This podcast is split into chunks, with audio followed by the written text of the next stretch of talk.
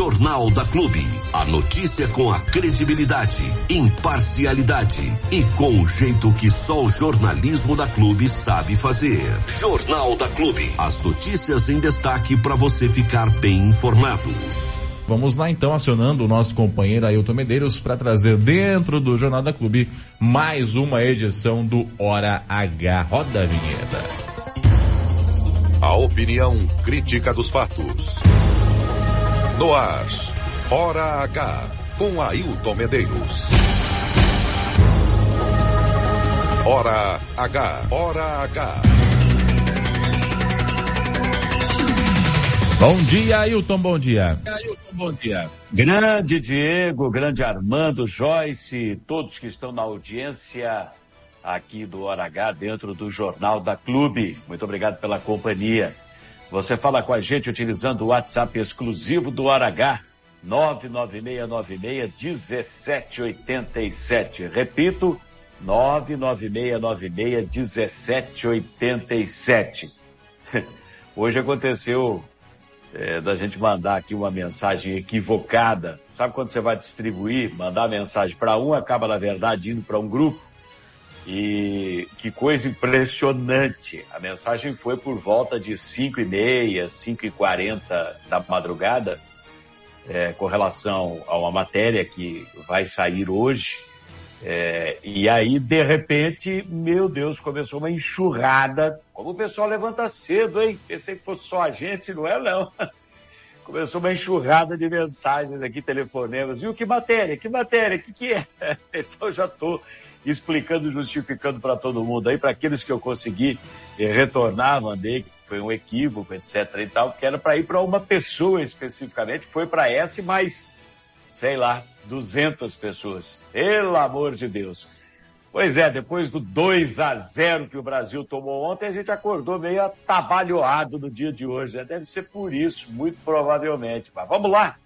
Vamos girar os principais destaques desta edição do Hora H aqui no Jornal da Clube às 7 horas e pontualmente 10 minutos. É relaxo e pouca vergonha após furto de fios. Postinho de saúde está sem energia elétrica há 30 dias em Jaú. Além de faltar tudo e prejudicar o atendimento da população, funcionários precisam usar lanterna para achar os remédios na farmácia do postinho de tão escuro que está. Saiba qual foi a justificativa do prefeito daqui a pouquinho do Hora H. Falta de preparo e de gestão mãe de aluno especial é informada que o filho não será mais transportado pela prefeitura porque ele seria muito agressivo. A mãe contesta, se desespera e exige mais atenção do município para este caso. Mudança do acesso da rodovia para a Avenida Totó Pacheco. Após pedido protocolado na Artesp, a agência informa, o hora H, o que ainda está faltando para mudar o local do acesso. Noticiário geral. Governador anuncia projeto de privatização da Sabesp, a maior empresa pública de saneamento do estado e do Brasil. Hora H. Notícia responsável. Opinião crítica. Muito bem, agora são 7 horas 12 minutos, conferindo a hora certa, 7 12 no Hora H. A situação do postinho da Vila Real, no São Crispim, próximo ao Lago do Silvério, é a demonstração mais evidente, mais clara do relaxo e do descaso da administração do prefeito Jorge Cassaro com a saúde em Jaú. Gente, não dá para acreditar o que está acontecendo no postinho Vila Real. Depois do furto da fiação, os noias entraram lá e furtaram toda a fiação, que é para poder vender por aí, comprar droga, né? Depois do furto da fiação, o postinho está sem energia elétrica há um mês, mas continua aberto, funcionando precariamente. Bota precariamente nisso. Além de faltar de tudo, você vai fazer um curativo, não tem como. Vai tirar os pontos de uma pessoa, e os pontos no machucado, não tem como. Você vai tratar um dente não tem energia. Como é que vai funcionar o equipamento médico motorzinho lá? Não tem jeito. Ar-condicionado não funciona, nada. Os funcionários precisam usar lanterna até para achar os remédios na farmácia do postinho. Olha a precariedade. Em pleno século XXI, ano 2023, a gente vivendo no tempo do lampião, lamentavelmente em Jaú. Está completamente no escuro o postinho. Faz um mês usado para conseguir votos na eleição de 2020 e descartado depois pelo prefeito nos primeiros meses de governo, o vice-prefeito Tuco Bauab atendeu ao chamado dos frequentadores do postinho, foi lá e se surpreendeu com aquilo que viu. Ele fez um relato pra gente aqui do Hora H. Fala, Tuco! E eu saí de lá assustado, Ailton, assustado. Como é que pode em 30 dias não pôr uma energia no postinho? Não dá para fazer um curativo, não dá para tirar ponto. Bastante gestante frequenta lá, não dá para escutar o coraçãozinho do bebê. Não tem vacina. As funcionárias têm que levar cooler para beber água. As funcionárias não podem levar mais comida porque senão azeda. Os computadores todos desligados. É, cadeira de dentista não tem como usar é, ventiladores desligados, ar-condicionado desligado. Como que pode um prefeito, uma secretária dessa ir nas redes sociais e falar que está tudo em ordem a saúde? É um descaso total. E o que a gente fica pé da vida é que foi contratada uma terceirizada e foram contratados algumas pessoas que estão em secretarias sem fazer nada. Eu posso provar isso para vocês, sem fazer nada, que não é a função de uma terceirizada. Por que, que não contrata guarda, então, segurança, para pôr nesses postinhos, para não roubar a fiação, né, para dar mais segurança à população? Como é que pode? Aonde que eles estão? Que, aonde, que mundo que eles vivem, a secretária e o prefeito? Então tá aí, tá feito o relato, tá nas, tá nas redes sociais, pessoal falando, a gente mostrando para ver se esse pessoal toma vergonha na cara e faz alguma coisa. Que absurdo! As funcionárias não podem levar uma marmita com comida, já ganham pouco. Aí não pode levar uma marmita de casa com comida porque não tem geladeira, não tem refrigeração, azeda a comida, não tem água gelada. Ventilador não funciona com esse calorão todo, todo mundo socado lá dentro esperando atendimento. Quer dizer, pede para usar máscara, não tem ventilação. Gente, que absurdo!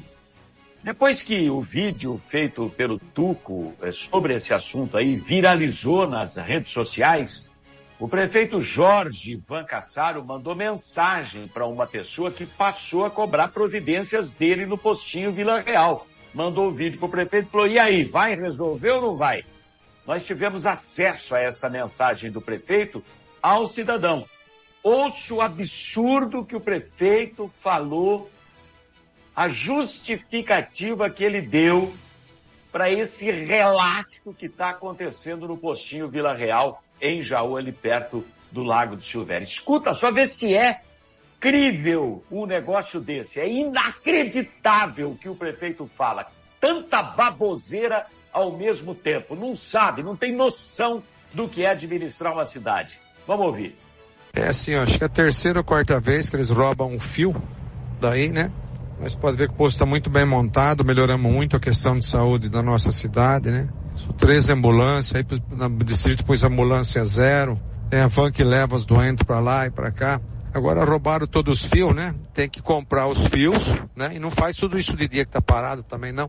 Tem que licitar o fio, arrumar o cara quem faz e fazer. Mas tem mais 16 ou 18 postos de saúde na nossa cidade aí. Então é difícil, né? Não depende só da gente, a gente dá instrução, tudo, mas poder público é complicado, né? Se fosse na empresa da gente, a gente ir lá no balcão da casa da gente, paga o fio, coloca e manda fazer.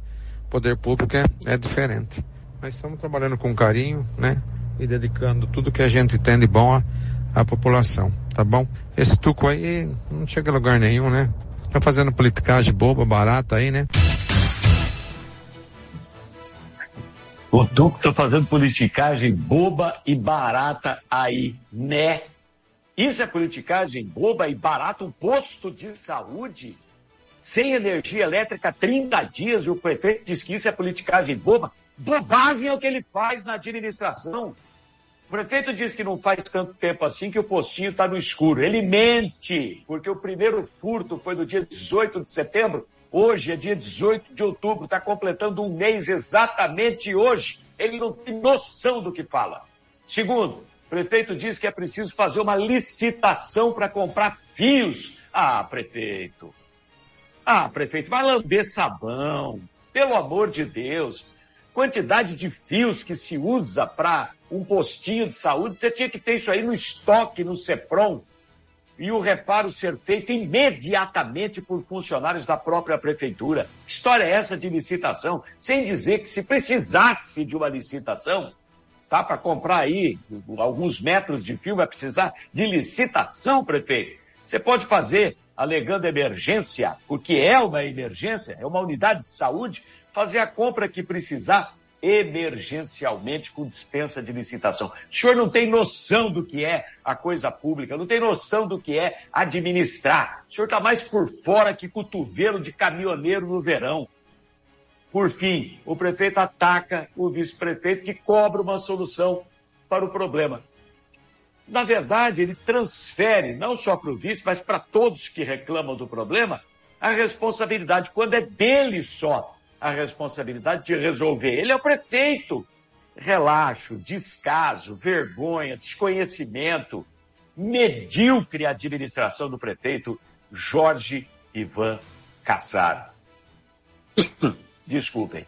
O vereador Chupeta, que também acompanha o drama das pessoas que buscam atendimento no postinho Vila Real, esteve lá e comentou a situação. Disse o que pretende fazer. Fala, Chupeta! equipamentos elétricos, todos parados por falta de energia, aparelhos de ultrassom, cadeira de dentista, geladeira de vacina, computadores, ventiladores, ar-condicionado, que o prefeito tanto se gabou que colocou em tantos os postos, e até mesmo a balança de pesagem né, das crianças, dentre outros.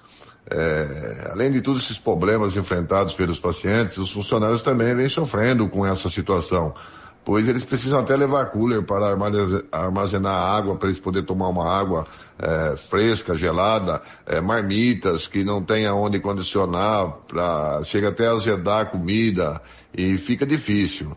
Então, o vice-prefeito Tucubauabe também foi procurado, foi até o local, gravou uma live e considerando a gravidade aí do assunto, eu estou entrando com uma com um requerimento já para a próxima sessão aí, para ver qual, o que vão fazer, porque segundo informações há mais de um mês que está sem força local devido a furtos de fio. Agora, é, eu acho que eles deveriam colocar segurança nos postos de saúde para que inibisse esse tipo de coisa aí, não só nos postos de saúde como nas escolas. E porque vai, rouba, não tem uma segurança. Aí depois fica um mês, dois, e os pacientes, os funcionários sofrem muito com isso. Então eu estou elaborando o requerimento, vou dar entrada para que na próxima segunda-feira seja encaminhado aí aos setores competentes aí, para que seja feito aí a, que se restabeleça logo essa energia. Caso contrário, eu vou encaminhar para o Ministério Público e para o Tribunal de Contas do Estado. É, é o mínimo que se pode fazer, né? Ele como vereador, vereador Chupeta, é, a arma que ele tem é o requerimento que ele vai apresentar na Câmara Municipal que lamentavelmente fica a critério do prefeito atender ou não.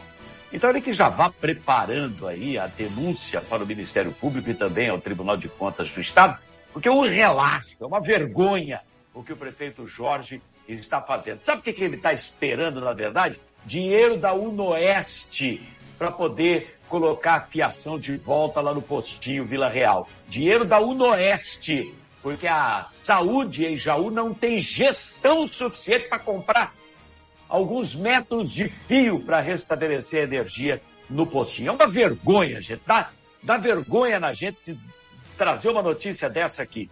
Dá vergonha, porque isso é a prova cabal, inconteste, do relaxo, do descaso e da falta de desgoverno que temos, e da falta de governo que temos na cidade falta gestão em tudo. O prefeito não tem noção do que ele está fazendo sentado na cadeira de prefeito.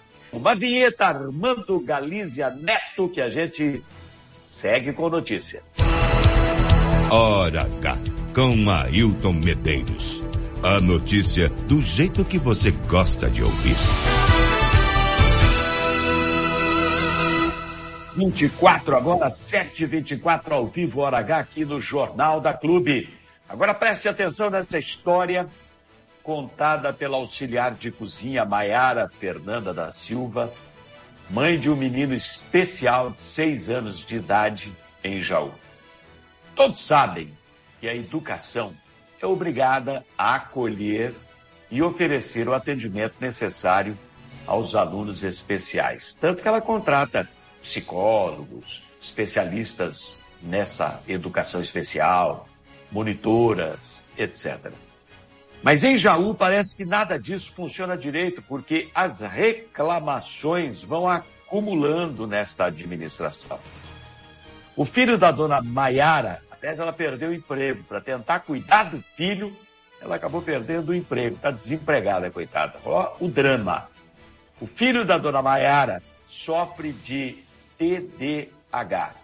É o transtorno do déficit de atenção com hiperatividade. Por isso ele toma remédio controlado para se manter calmo.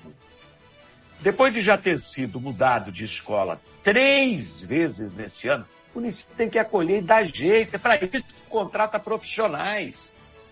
Não há situação que não tenha jeito. Não... Ah, esse caso aqui não tem solução. Se vira com o aluno em casa. Não é assim que funciona. É dinheiro público usado para manter esse tipo de atendimento especializado. Tem que oferecer. Ponto final. Não deu certo aqui, tem que resolver ali.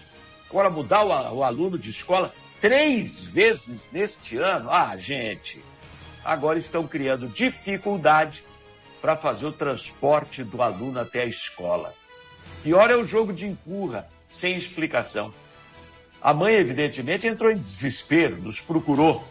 Ela falou com a jornalista Rosângela Martins, aqui do Hora H, e contou o que fez quando foi informada que o filho dela não seria mais transportado pela prefeitura. Ouça só. Pois não, dona Maiara?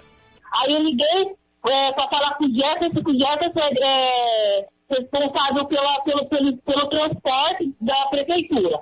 Ele falou que não era com ele, que era com a Terezinha da supervisão. Liguei para a Terezinha da supervisão, não consegui falar com ela pela manhã, falaram que ela não estava lá. Aí conversei com uma, uma tal de Paula, a Paula também falou que, que é com o Jefferson. E aí o dinheiro ficava um empurrar pro outro. Esse Jefferson empurrou para essa Terezinha, essa Terezinha empurrou pro Jefferson, e ninguém sabia dizer o que, o que tinha acontecido. É, tinha acontecido. Aí eu peguei, meu, meu marido teve que faltar meio período do serviço, levar meu filho na escola, porque os horários não batem. Meu marido entra meio de meio e meu filho entra uma hora na escola. Então eu tive que descer, meu marido teve que faltar e descer comigo lá na Secretaria de Educação. Levei meu filho na escola, desci na Secretaria de Educação, cheguei lá ela não estava lá. Aí eu esperei uns minutos e ela chegou. Aí ela me levou para uma sala lá, a gente eu queria saber o que aconteceu. Nem ela sabia o que estava acontecendo. E subimos, subimos para a sala do Jefferson. O Jefferson falou que não tinha o que fazer, que teve um relatório que ele tinha agredido a monitora e a, a monitora estava toda machucada e toda arranhada devido ao meu filho ter batido nela. E aí eu entrei em contato com a monitora, a monitora não me falou nada, e eu entrei em contato com o Leandro da Van falando que o Jefferson tinha relatado isso sobre meu filho. Ele falou que em momento nenhum ele falou, ele falou isso pro Jefferson. E agora eu não sei por que meu filho foi excluído da, da van e não vai poder frequentar a van. Que doidura, meu Deus do céu. Você tem que ter gente para acompanhar, monitor. Você precisa ter gente especializada. Não dá para ser da maneira como estão fazendo, a torta e a direita, dá nisso. E aí você fala com o tal do Jefferson que manda falar com uma outra pessoa, e você entra em contato com aquela pessoa, ela manda para uma terceira, a hora que você chega na terceira, diz que quem resolve é o tal do Jefferson. Ah, Peraí, um jogo de empurra. Para que esse lenga-lenga? Tem que ter alguém que saiba o que está falando para tratar com a família, ver qual o melhor caminho, qual a solução para esse caso, que não pode abandonar, simplesmente largar, como pelo jeito estão fazendo. Hoje eu vou tirar essa história limpa com a Secretaria Municipal da Educação. Não é possível que a gente não tenha uma solução para esse caso aqui, porque aí seria o atestado completo, tal de incompetência também em relação a essa situação na malfadada administração do Jorge na prefeitura de Jaú. Pelo amor de Deus. Hora H. Para quem exige a verdade dos fatos. Muito bem, agora são 7h32, conferindo 7h32. Seguimos ao vivo com o Hora H aqui no Jornal da Clube. Muito obrigado pela audiência, pela companhia, muitas mensagens chegando aqui. Impressionante como esses assuntos que a gente colocou no ar, lá do postinho Vila Real, a mãe aí do aluno especial que está tendo problema com o transporte na prefeitura de Jó. Incrível como esses assuntos mexem com a sociedade. Eu fico feliz porque nem tudo está perdido. Quando ainda temos a capacidade de nos indignar com absurdos desse tipo, é porque a sociedade está viva. Isso é muito importante, é fundamental. Vereador Dr. Segura confirmou visita de comitiva da Prefeitura de Jaú à Artesp, a agência reguladora dos transportes terrestres em São Paulo, para pedir a mudança de lugar do acesso da rodovia Jaú Barra Bonita para a Avenida Totó Pacheco. A ideia é tirar de onde está, na frente do hospital da Unimed, e recuar para perto do campus da Unoeste, onde tem uma área de escape maior, etc. E tal. Nós já demos essa informação aqui, mas agora o doutor Segura está dizendo é, que esteve junto nessa reivindicação que foi feita diretamente em São Paulo, a Artesp. Vamos ouvir. Fomos na Artesp solicitar essas mudanças na SP 225. E conseguimos, depois de uma luta de praticamente dois anos, com vários requerimentos de vários vereadores, de indicações, de pedidos na eixo, de ofício para eixo, de ida a São Paulo, essa última ida realmente a Artesp autorizou as mudanças na Total Pacheco, nos acessos da Total Pacheco. Levamos mapa, levamos fotografia tirado por drone do, do, do, de, de toda aquela região e o acesso vai ser mudado para a frente da Unoeste, que a Unoeste ali tem um espaço de retorno de recuo bem grande e que vai ficar bom aquilo ali, vai ficar ótimo. Muito bem. Eu mandei um questionamento para a assessoria de imprensa da Artesp em São Paulo, recebi a resposta via e-mail, assinada pelo jornalista Kevin. Eu não tenho o nome completo dele aqui, mas é Kevin. E a resposta é a seguinte, que chega da assessoria de imprensa da Artesp que a Artesp informa que foi protocolado o processo de alteração de aproximadamente 100 metros da entrada do hospital eh, da Unimed Regional Jaú, e essa alteração tem como objetivo antecipar essa entrada, esse acesso na Avenida Totó Pacheco, antes do hospital, ou seja, ali pertinho do campus da Unoeste. O processo em questão foi analisado pela concessionária responsável, que é a Eixo São Paulo, e não foram identificados impedimentos técnicos para sua realização. Ou seja, pode ser feita a alteração do local sim. Para a execução da obra, entretanto, a concessionária necessitará da autorização da Secretaria de Parcerias e Investimentos do Governo de São Paulo, bem como da pavimentação do trecho faltante por parte da Prefeitura e do projeto da obra, obviamente. Aí está aqui. A prefeitura tem que fazer o asfalto que ainda falta. Levou dois anos com dinheiro dado pelo governo do estado. O governo do estado veio em Jaú, deu dinheiro para fazer o, o, asfalto do prolongamento da Totó Pacheco, com dinheiro na mão, com o projeto doado por uma empresa de Jaú. A prefeitura levou dois anos para fazer o asfaltamento do prolongamento da Totó Pacheco. Não sinalizou o local ainda, não colocou iluminação no local ainda, até hoje, dois anos depois. E pelo que eu fiquei sabendo, não acabou de pagar sequer a empresa que fez o asfalto. Olha que barbaridade. Agora, para mudar o acesso de local, ela tem que fazer mais um trecho de asfalto.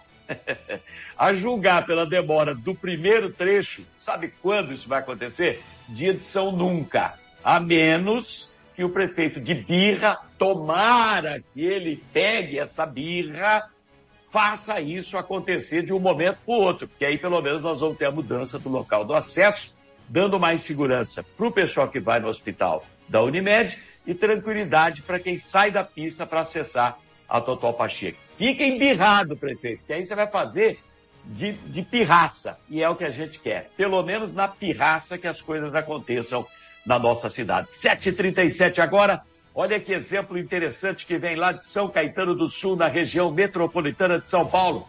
O prefeito José Auríquio Júnior mandou para a Câmara Municipal um projeto de lei criando o programa Tarifa Zero para os ônibus da cidade. Se é possível lá, que é um município pequeno, por que, que não é possível aqui? Se for aprovado, a partir do dia 1 de novembro, todos os passageiros serão transportados de graça em todas as linhas de ônibus da cidade de São Caetano. O custo disso para a prefeitura será de 2 milhões e 900 mil reais por mês para transportar até 24, 25 mil passageiros por dia. Caramba, é possível fazer isso em Jaú. Ouça como o prefeito de lá, o Auríquio Júnior, fez o planejamento desse programa. Fala, prefeito, fala aí é pra muito importante que a gente frise que esse modelo nosso está calcado em cima do quilômetro rodado e não do passageiro transportado, porque isso, primeiro, nos dá liberdade, ainda que a gente vai ter o controle eletrônico do número de, passageiros, pa- perdão, nós temos a, a- a mensuração eletrônica da quilometragem rodada. Portanto, o, o valor desse investimento tem uma banda de trabalho mínima e máxima, porque você vai ter uma demanda nova que você não conhece hoje. Há estimativas de estudos, em torno de 50% é o impacto que você tem. Hoje você tem algo em torno de 15, 16 mil passageiros transportados dia, pagantes. Você deve ir aí para 23, 24 mil passageiros dia, pagantes, eh, perdão, que, que estariam pagando, deixar, que vão receber o tarifa zero a partir do dia 1 de novembro. É possível fazer. Por que não? É só o município sub- subvencionar. O prefeito Jorge está na hora, aliás, da empresa daqui a pouco vai estar, já está pedindo aumento de tarifa, né? Já está pedindo. E pelo que a gente tem visto por aí, tarifa não tem ficado menos de R$ 6,50, 7 reais. Hoje é 4,20, se não me engano, em Jaú, não é? Então, é, vai ter que ter aumento. Se não tiver, a empresa vai para a justiça. O contrato que ela tem garante esse aumento para ela. Então é o momento certo de negociar. Por que não? Com tanto dinheiro em caixa, como o prefeito bate no peito, estufa o peitinho de pomba que ele tem, ele estufa o peito de pomba Juriti e diz que tem 200 milhões guardado, que ele é bom, economista de empresa. A hora de subvencionar o transporte público, prefeito. Pense nisso, nós vamos aplaudir aqui a sua iniciativa. E ontem o governador Tarcísio de Freitas mandou para a Assembleia Legislativa o projeto de privatização da Sabesp. Ele havia prometido em campanha e está cumprindo agora. O Tarcísio acredita que a votação ocorra até o final do mês de novembro ou dezembro, antes ainda do recesso de fim de ano da Assembleia. A Sabesp é a maior empresa de saneamento do Estado e do Brasil, sendo de economia mista, ou seja, a maior parte das ações pertence ao Estado, a outra parte à iniciativa privada. Com a venda da Sabesp, o governo espera obter de imediato 10 bilhões de reais, recurso que será usado para levar saneamento para favelas e áreas rurais no estado de São Paulo. Nós vamos ficando por aqui, 7h40 com o Hora H. Voltamos amanhã com muito mais notícia no seu rádio. Segue o Jornal da Clube, aqui na Clube FM. Tchau, tchau. Contra a verdade não há argumento. Hora H com Ailton Medeiros. Jornalismo com credibilidade. Ninguém é líder por acaso. Clube FM. Liderança absoluta. Quarta. Quarta-feira. A semana já tá na metade. Mas aqui na Clube, o Astral. No ar, Jornal da Clube. As notícias em destaque para você ficar bem informado. É, o astral tá total. Seria total se tivesse na sexta, né? Ah, Aí- larga a mão. Aí ia ser Tá mega gostoso, aí, tá bom, tá bom demais, tá bom demais, tá bom demais. Vamos lá. O Zé tá bom, vamos lá. Ah, Só um barulheira, né? Não tá? Ou é o meu fone? É, deve ser o seu fone. Tá normal. Vamos Tá. lá então, vamos seguindo aqui com o Jornal da Clube nessa manhã de quarta-feira, dia 18 de outubro de 2023. Armando e ouvintes da Clube, vamos dando sequência aqui no Jornalismo Clube é, para você que está sintonizado aí. Ontem nós tivemos uma operação da Polícia Civil é, em conjunto com a Polícia Militar em Bariri. Essa operação acabou desmantelando aí uma central de aplicação de golpes que estava instalada num quarto de hotel em Bariri. De acordo com as informações que nós apuramos junto da polícia, o golpe consistia no seguinte: o cara ia lá na casa de uma pessoa, normalmente uma pessoa humilde, chegava lá e se identificava, no caso da, da, da, denúncia de ontem, Hum. né? Ele se identificou como um oficial de justiça. Chegou lá e falou assim: ó, eu sou Hum. um oficial de justiça e eu preciso do seu cartão. Porque tem um probleminha no seu cartão, aí estão dando um golpe e eu preciso do seu cartão com a senha. Uma senhora já de idade. É, como é que eu vou checar isso? Entregou, sem pensar duas Nossa vezes. senhora. Entregou o cartão, entregou a senha e o rapaz foi embora com, o- com o cartão. E aí, com esse cartão, ao chegar no quarto de hotel, tinham várias maquininhas de cartão. Né? São várias. E aí a central de golpes é ali. E aí ele vai passando o cartão em várias maquininhas diferentes. é, no crédito, no débito, do jeito que dá, de ponta cabeça, do jeito que dá, até arrancar o último centavo de dinheiro que a pessoa tem Mas para ser aqui? retirado. Eu não sei se é esse cara. É, eu recebi essa foto aqui. Se for esse cara aqui pedindo cartão, pelo amor de Deus, né? Eu não sei se é esse cara. Mas mesmo que tenha sido, Armando, volto a dizer, eu vi a pessoa que foi vítima do golpe e sinceramente podia ser uma pessoa é, que apresentasse todos os tipos de suspeita. Não, não pairaria suspeita sobre ele, entendeu? Uma pessoa bastante humilde não tem, não tinha condições de discernir isso, infelizmente. E aí o cara se aproveitou disso para poder aplicar esse, esse golpe. Bom, a hora que ela percebeu que ela tinha sido vítima de um golpe, ela entrou em contato com a Polícia Civil, foi até a delegacia juntamente com a filha dela, para registrar o boletim de ocorrência eh, de que tinha sido vítima de um golpe. Ah, diante das informações, a Polícia Civil já começou a se movimentar e entrou em contato com a Polícia Militar também, que já tinha imagens do rapaz em alguns estabelecimentos da cidade. Figurinha.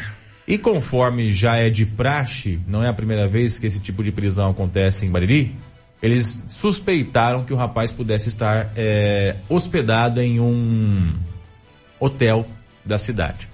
E lá foram eles até um desses hotéis aqui da cidade e lograram êxito, encontrar o rapaz lá. Dentro do quarto de hotel, uma quantidade enorme de maquininhas de cartão e o cartão da vítima também estava lá, junto com esse rapaz. Ele foi preso em flagrante, levado até a delegacia de polícia ah, e ficou ontem, né, detido, até hoje ser apresentado na audiência de custódia.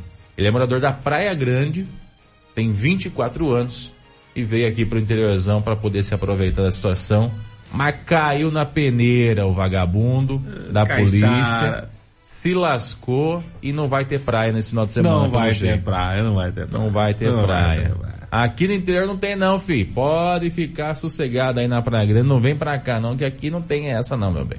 Não vem aqui, não tem. Infelizmente é comum demais esse tipo de golpe, Armando. E cada dia que passa as pessoas acabam caindo mais e mais, né?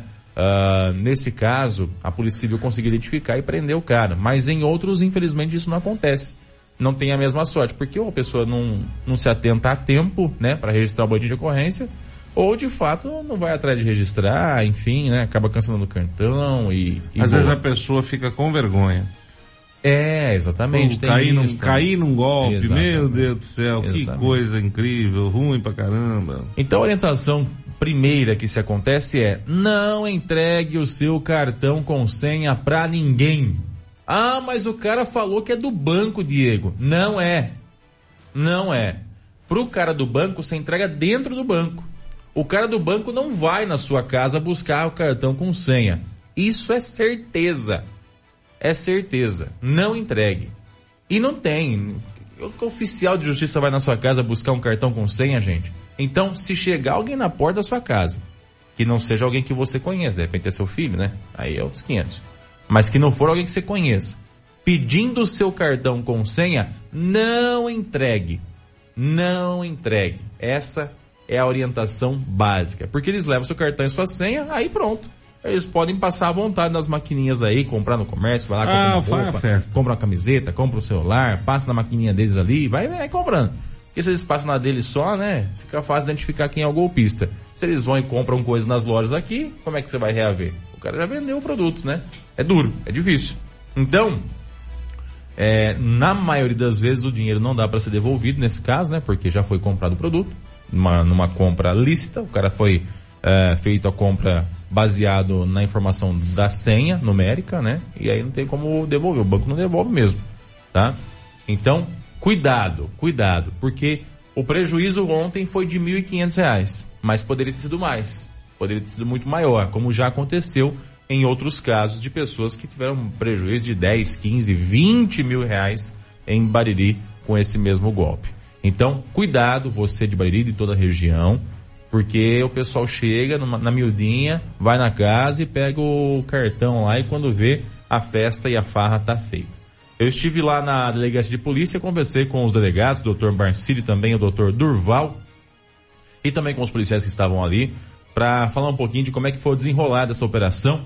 Eles atenderam a nossa reportagem, inclusive de antemão, parabéns aí às equipes por esse atendimento, por essa operação e que outras como essa aconteçam também, para que esses vagabundos não saiam onde estão para vir para cá aplicar esse tipo de golpe. Vamos lá.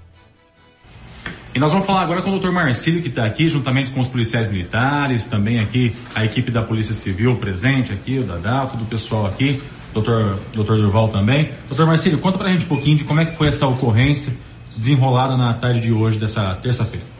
É, inicialmente o registro de boletim de ocorrência com uma das modalidades de golpe do cartão.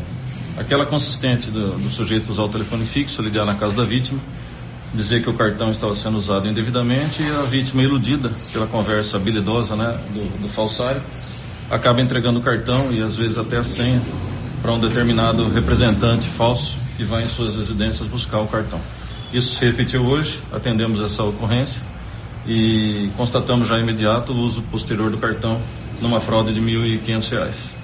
Informações compartilhadas com a Polícia Militar, é, rapidamente chegamos na, na, na, na, informação que o autor se encontrava em estabelecimento comercial, tentando o golpe, aplicar, fazer compras com o, o cartão da vítima.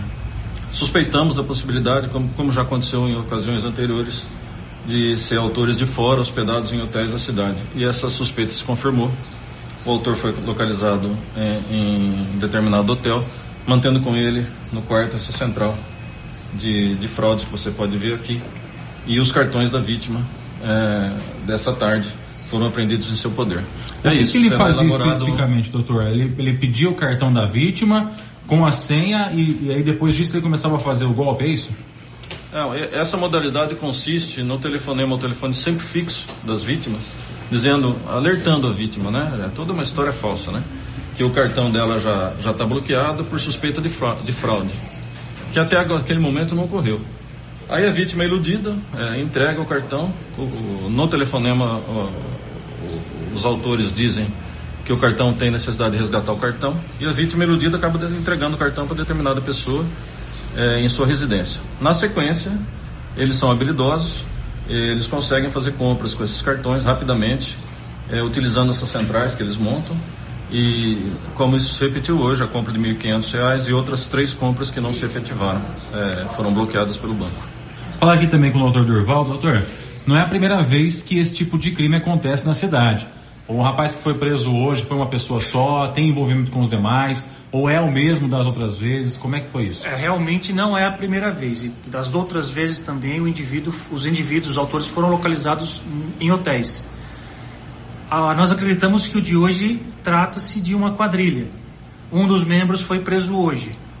E eu aproveito a oportunidade para informar a população que caso tenham sido vítimas de golpe, nesse sentido que nos procure aqui, para que a gente possa é, tentar descobrir se há alguma relação com o indivíduo preso hoje. Queria aproveitar também para, enquanto eu mostro aqui também os equipamentos, você pode observar que tem o logo da Polícia Civil e da Polícia Militar. Compartilhamento de informações também deve ter sido importante nesse momento aí para a solução desse caso, né, doutor? Foi fundamental. É, os companheiros da, da Polícia Militar já tinham informações da, do, do, fato e compartilharam com a, com a gente imagens do autor em determinado estabelecimento comercial tentando aplicar o golpe com o cartão. Foi fundamental para que a gente pudesse unir os fatos e, e localizar o autor em um hotel.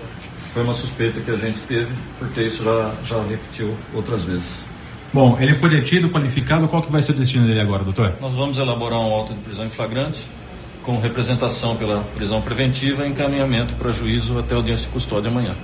Obrigado pela participação, parabéns pelo trabalho, doutor. Eu que agradeço a participação de vocês aqui. Parabenizar também a equipe da Polícia Militar e toda a equipe da Polícia Civil que está aqui presente também, que desenrolou toda essa história. E a gente, é claro, continua acompanhando. Se você caiu no golpe, se você passou por uma situação semelhante, entra em contato aqui com a Polícia Civil para que eles possam também é, juntar os fatos aí, juntar as informações e, se for o caso, é, também colocar na conta deste que foi preso hoje. Nosso muito obrigado a você que acompanhou no Facebook. Um abraço e até a próxima. Valeu. Jornal da Clube.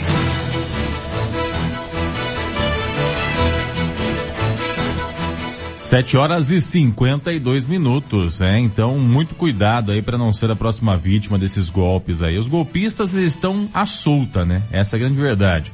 Estão só esperando você dar brecha para poder se lascar e eles se aproveitarem. Nesse caso aí a pessoa acabou tendo um prejuízo é, relativamente grande, né?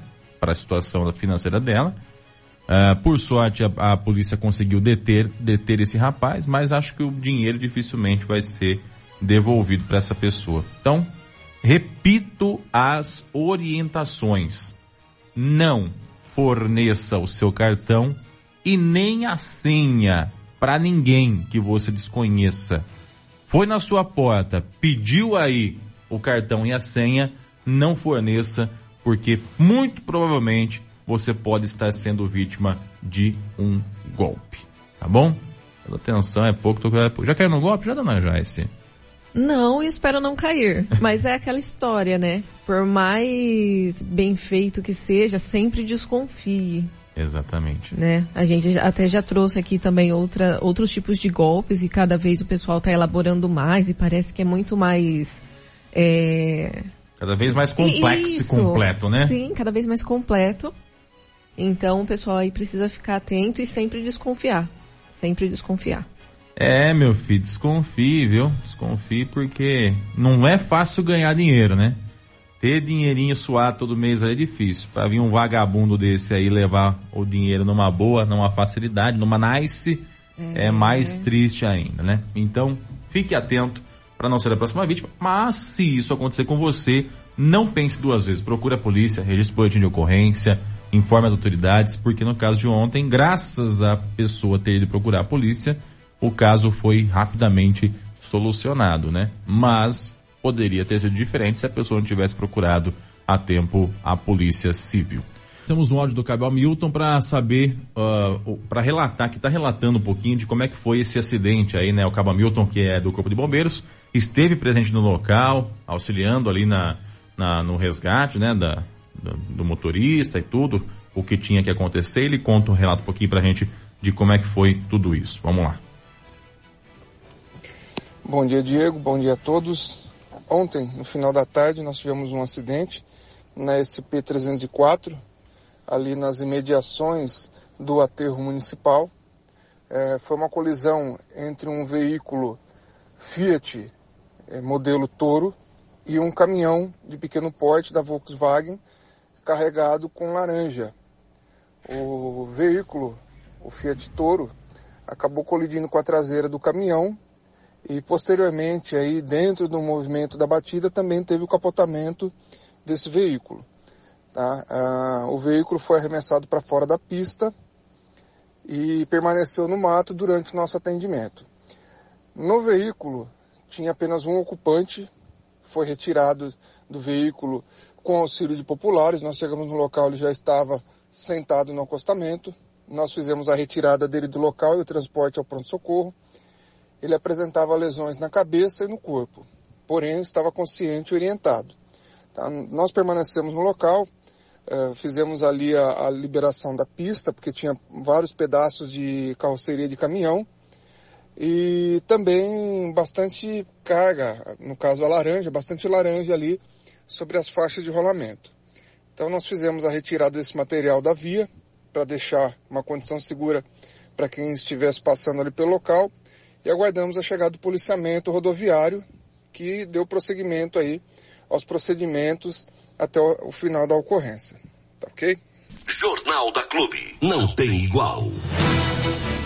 Maravilha, obrigado Cabo Hamilton pelas informações é, do Corpo de Bombeiros de Bariri, falando um pouquinho sobre essa ocorrência, um acidente de trânsito, né? Que, como eu disse, para quem viu as imagens nas redes sociais, nós publicamos aí no Facebook e Instagram da Clube, é, foi um acidente mais feio do que, do que grave, graças a Deus mas podia ter sido pior. Eu tive presente lá no spa, no local do acidente, e uma das coisas que me chamou a atenção foi que, até a imagem está também na, na foto do acidente, um pedaço de madeira da carroceria do caminhão, ela atravessou o encosto de cabeça do banco do passageiro do carro.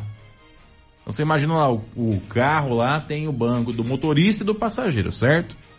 E aí, em cima do banco, tem aquele encosto de cabeça, que é aquela partezinha que fica na direção da cabeça, assim, certo?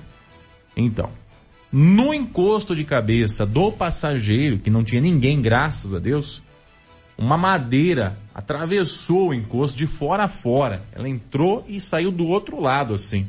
Uma madeira da carroceria do caminhão. Na hora que bateu, saiu essa madeira, veio na direção do encosto de cabeça e entrou no meio, assim. Ou seja, se tivesse alguém naquela direção, não gosto nem de pensar o que poderia ter acontecido. Né? A gravidade do acidente poderia ter sido muito maior. Graças a Deus, dos mais o menor. Pode agradecer a Deus, viu, meu filho? Agradece a Deus aí que esse livramento foi dado com certeza. O motorista do caminhão não se feriu, o caminhão ficou com a carroceria parcialmente danificada e o carro totalmente danificado, a parte do teto foi praticamente arrancada de fora a fora, porque além de colidir com a traseira, ele capotou algumas vezes antes de parar na, no acostamento da faixa de rolamento, né? Então, graças a Deus dos mais menor, o motorista do, do carro é um empresário da cidade de Bairi, conhecido na cidade, inclusive, e que graças a Deus está bem. Somente mesmo o susto e os danos materiais aí, que isso aí com trabalho, eu sei que ele trabalha bastante, trabalha bem, ele recupera rapidinho, com certeza, tá certo? 8 horas, 8 minutos, 8 e 8. Atenção, viu, na, na, na, rodovia, a colisão foi traseira, aí não se sabe exatamente o que pode ter acontecido. A polícia até tinha algumas suspeitas lá, né? Mas é, o que se sabe é que essa colisão foi uma colisão que poderia ter sido muito pior. E hoje tem coletiva de imprensa do prefeito Abelardinho, né? Juntamente com o setor financeiro da Prefeitura Municipal de Bariri falando um pouquinho sobre as finanças do município. Acontece às quatro da tarde, né, dona Joyce? Isso, Diego. Nós estaremos presentes, né, para poder trazer aí para a população tudo que for dito e tudo que for explicado aí pelo prefeito nessa coletiva. Você acompanha ao vivo pelas redes sociais da Clube FM e depois toda a repercussão também nas edições de amanhã do Jornal da Clube porque nós teremos aí a coletiva hoje à tarde, né? Então não vai dar para trazer as informações na hora do almoço, mas será amanhã que nós iremos repercutir repercutir rep... repercutir repercutir é isso aí que ela falou amanhã oh Deus amanhã no Jornal da Clube também certinho para você com todas as informações do que for dito, né? Muito se fala a respeito da situação financeira de Bariri, né? Que a situação está complicada, que a situação está grave, que as finanças estão é, deixando a desejar, enfim. Tudo isso vai ser apresentado, a gente espera, na coletiva de imprensa e a gente vai trazer as informações para você ao vivo pelas redes sociais da Clube FM e também, como eu disse, repito, trazer na edição de amanhã do Jornal da Clube.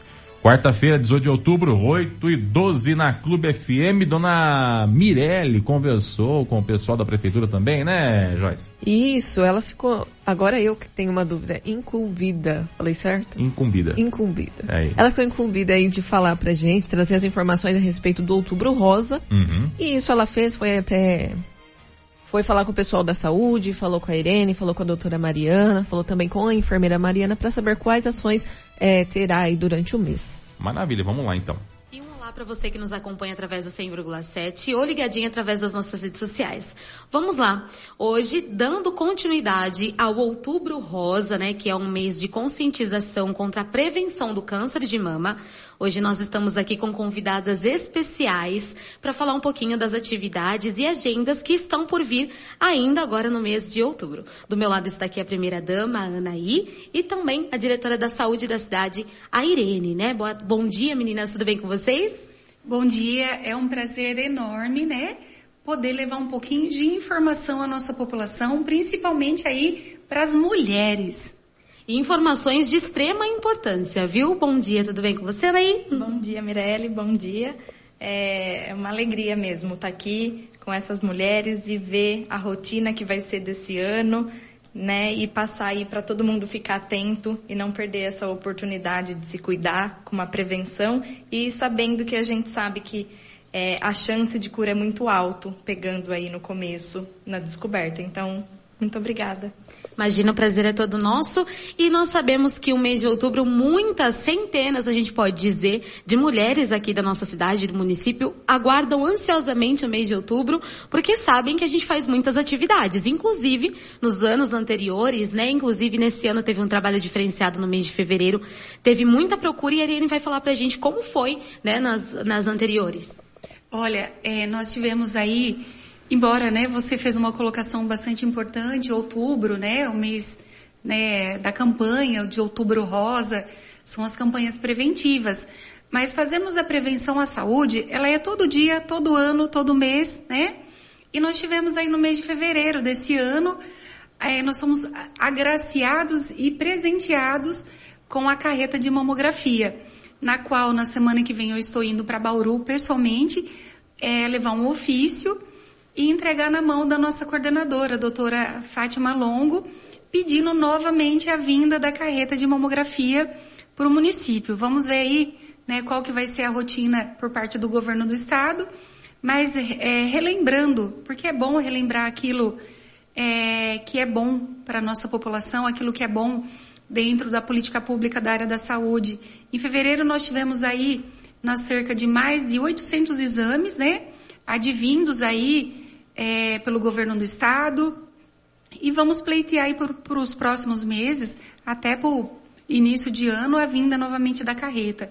E lembrando que a prevenção, ela tem que fazer parte, né, da rotina da saúde da mulher, da saúde do homem também, né? Nós falamos muito de outubro rosa, mas nós dentro das campanhas, a gente tem trabalhado muito a campanha de saúde, né? Depois a doutora está aqui ao meu lado, ela vai falar um pouco melhor é, para se prevenir também a saúde é, do homem, a saúde da família. E tem-se ideia de aproximadamente quantas pessoas fizeram os exames no mês de fevereiro? Mais de 800 mulheres, na qual nós tivemos aí algumas mulheres, né, que foram é, receberam um diagnóstico de câncer, já estão em tratamento, algumas já tiveram altas, outras é, infelizmente tiveram que fazer aí a retirada da mama, estão na fase é, da quimioterapia. E, mas nós não podemos perder a fé e não podemos perder aí é, as campanhas de prevenção. E nós sabemos que são a maioria dos postos, né, que atende agora no Outubro Rosa. E como que está a infraestrutura dos ambientes? Estão preparados para receber a mulherada? Pode vir em peso? Olha, as enfermeiras são nota mil, né? Toda a equipe da enfermagem é, da nossa cidade de Bariri, na qual eu tenho muito orgulho de dizer, é, a parte da enfermagem ela funciona muito dentro das unidades de saúde. Depois a Mariana, enfermeira, vai passar toda a programação dos postos. Pode ver sim que a equipe está preparadíssima para receber as mulheres aqui para fazer a, a campanha, para estarem participando não só podem como devem, né? Estar aqui com a gente. Com certeza, com certeza. A prevenção, ela é muito mais rápido do que quando você vai para a parte da cura, né? A, a, medicina, ela tem que ser preventiva e não curativa. Quando ela chega na parte é, que você já tem um diagnóstico, que já tem as doenças evoluídas, a expectativa é, de cura é muito menor. Então a, a, prevenção é tudo. E a gente não pode ter medo, vergonha. É, isso serve para mim também, tá?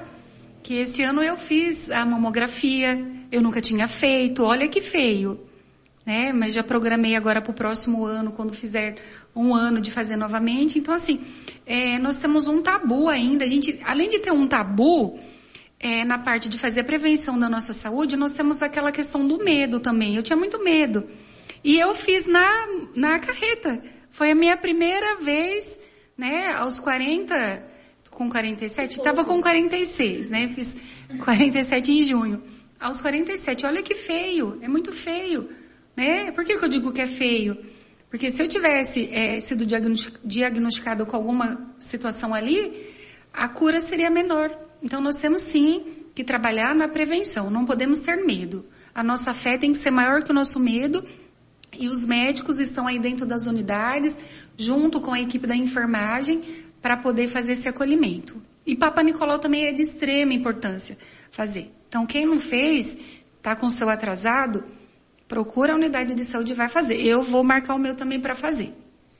Perfeito, obrigada Irene pela sua participação. E nós conhecemos, para quem não viu a nossa entrevista anterior feita por mim, procura aí nas nossas redes sociais que a gente fez um bate-papo com a Dinorama Cegante. Elas têm um grupo de apoio Amigas do Peito para todas as mulheres que já participam, já já tiveram diagnosticadas com câncer de mama, já foram curadas, outras estão em tratamentos. Então você está convidado a ver aí essa entrevista. Agora eu quero chamar aqui a enfermeira Mariana e a doutora Mariana para explicar para a gente qual a importância de fazer esses exames.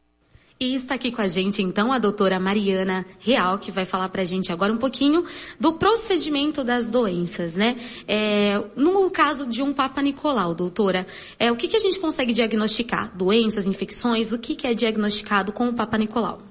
Papa Nicolau, ele permite que a gente consiga visualizar o colo do útero da paciente e ver se tem já alguma alteração ali no local, tanto em coloração, como em questão de corrimentos, é, e se ela chega com alguma queixa, a gente pode avaliar um pouco melhor o que está acontecendo, né? A gente pode avaliar tanto DSTs ali, os corrimentos eles podem indicar para a gente algumas DSTs como tricomoníase, como é, algumas outras nesse, nesse, sentido, e tem as doenças que não são sexualmente transmissíveis, mas que a gente pode avaliar também com os corrimentos, como a candidíase, como a vaginose. É, a mulher ainda tem um tabu muito grande com relação a corrimento, né? A gente sabe que, é, por ser uma mucosa, a questão vaginal de ser um pouco mais úmida e tudo mais, mas às vezes ela acha que está errado. Então, as, quando ela tem essa dúvida, vem na consulta, a gente conversa, a gente consegue avaliar, tirar essas dúvidas e tirar esse tabu. É, não é porque a gente está numa unidade básica de saúde que a gente não não consegue avaliar tudo isso. A gente tem toda a infraestrutura para isso e tem toda a capacidade também para conseguir fazer esse, toda essa, essa questão educacional e preventiva com as mulheres. Certo, como eu disse, né, com a Irene, de fato tem muitas mulheres que esperam o mês de outubro para fazer ali na unidade pública. Mas muitas pessoas preferem pagar o particular por talvez não sentirem, né, segurança da unidade pública. Então, a senhora garante que é tudo certinho. Eu já fiz, então eu posso garantir que é certinho. Mas, perguntando mesmo, é tudo bem seguro? Sim, tudo bem seguro, é coletado da mesma maneira. É, as enfermeiras, elas possuem é, toda a capacitação para fazer essa coleta. O material, ele é enviado para ser analisado nos laboratórios de segurança. Às vezes demora um pouquinho para chegar o resultado, mas a gente sabe que vem, que está tudo certinho e a gente consegue avaliar é, e, e, ver realmente que, que é fiel aquele resultado. Se a coleta, de repente, tiver alguma falha, alguma coisa assim, a gente vai pedir uma nova recoleta, porque isso acontece o ano inteiro. Apesar de ser o outubro rosa, que a gente sabe que explode muito mais as consultas, os exames e tudo mais, isso acontece o ano todo. Então a gente tem que fazer essa prevenção no ano inteiro e fazer essa, essa, esse trabalho mesmo com a população de, de cuidar, fazer esse cuidado de saúde sexual também.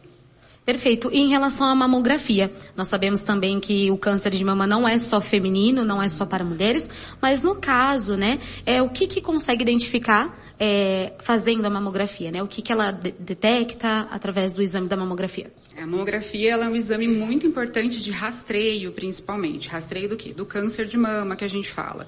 É, por ser um, um, exame que ele pega é, mamas mais é, menos densas, que a gente fala, mais gordurosas, a gente tem essa questão da faixa etária que tem que ser respeitada. Geralmente, pro, pro Ministério Público, a gente faz sempre esse rastreio entre os 50 e 69 anos, que é a faixa etária em que realmente tem uma chance maior de acontecer e de ter uma alteração. Quando as mulheres são mais jovens do que isso, mas elas possuem algum tipo de nodulação, sentem qualquer tipo de caroço, dor, algo de diferente, a gente pede para vir avaliar, detectando qual é a coisa diferente, preenchendo o critério, a gente também faz a mamografia para avaliar. Dependendo do resultado dessa mamografia, se tiver necessidade, a gente faz o pedido de um ultrassom para confirmar ou não. Mas o principal são as questões mesmo do, do, câncer de mama. Mas a gente também consegue ver se tem cistos, tem algumas calcificações, se possui algum tipo de alteração que a gente possa é, realmente é, fazer algum outro tipo de acompanhamento para ver se vai evoluir para algo a mais ou se é simplesmente para acompanhar mesmo, tá? E tem a questão dos homens, né? Os homens, principalmente os homens que é, tem histórico na família de mulheres que tiveram câncer de mama, precisam ficar mais atento, porque é, pode acontecer, porque tem o genezinho que carrega ali, ele pode ter. Só de ter é, esse gene é, em, em um, uma única forma ali, ele já pode apresentar esses sintomas e ter alteração. Então vale a pena, principalmente se tiver histórico familiar positivo de primeiro grau, ou mãe, ou avó, principalmente materna, né, ou irmãs, tem que ficar atento e tem que vir também para poder a gente avaliar. E a gente pode pedir os exames e acompanhar direitinho. Perfeito. Em relação ao Papa Nicolau, tem alguma restrição? Meninas acima de 18 anos, abaixo de 18 anos podem vir com responsável? O correto para o Papa Nicolau é, são mulheres que já iniciaram a vida sexual há pelo menos 10 anos, tá? São 10, 15 anos que já iniciaram vida sexual. Então não tem uma faixa etária específica, porque a gente sabe que hoje em dia tem meninas que começam muito cedo, como tem mulheres que começam mais tarde. Mas o, a questão do, do, do Papa Nicolau é de rastreio principalmente do câncer de colo de útero, que está relacionado com o vírus da HPV. Por isso é tão importante a vacinação das crianças antes de início dessa vida sexual, que já vai fazer a prevenção nisso. Mas, de qualquer maneira, se aparecer qualquer tipo de verruga, se a mulher tiver qualquer tipo de corrimento diferente, ela pode vir e a gente consegue avaliar. Dependendo desse resultado, dependendo do que a gente vê, é, essa, esse exame ele pode ser repetido anualmente ou a cada dois anos, ou até mesmo com um controle menor, se a gente precisar avaliar o tipo de celularidade que está ali e como está desenvolvendo. Isso vai ser cada caso um caso. Mas o importante mesmo é que as mulheres façam pelo menos, elas comecem pelo menos a partir de 15 anos que elas iniciaram a vida sexual delas. Perfeito, doutora, agradeço sua participação. E agora eu estou aqui com a outra Mariana, outra Mari, que é enfermeira, e vai passar pra gente aí a agenda das atividades, quais os dias, locais e o que é necessário levar para prestar esse, para ter esse atendimento, né? Bom dia, Mari, tudo bem?